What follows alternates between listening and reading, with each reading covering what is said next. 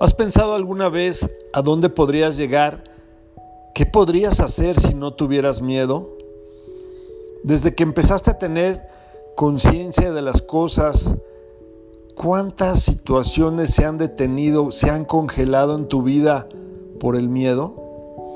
Por ahí dicen que el miedo es una baja vibración y de ahí emanan cosas tristes, malas, negativas, pues a lo mejor el enojo, la molestia, a veces el rencor, pero como baja vibración tiene una contraparte y la contraparte es el amor.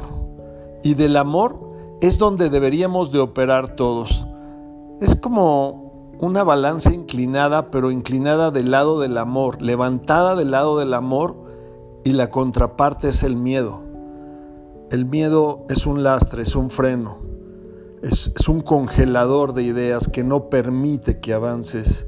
Así es que cuando te sientas seducido, atraído por ese miedo, vete a la contraparte, vete al amor.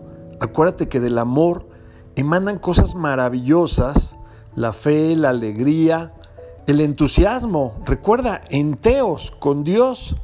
Entonces cuando te empiece a pasar algún problema en la vida, una molestia, una preocupación, y te atrape el miedo y te detenga y no te deje llegar hacia donde tú te dirigías, acuérdate que los hombres grandes, las personas que han llegado lejos, operan siempre en una alta vibración, en la vibración de Dios, en la vibración del amor, del sí se puede.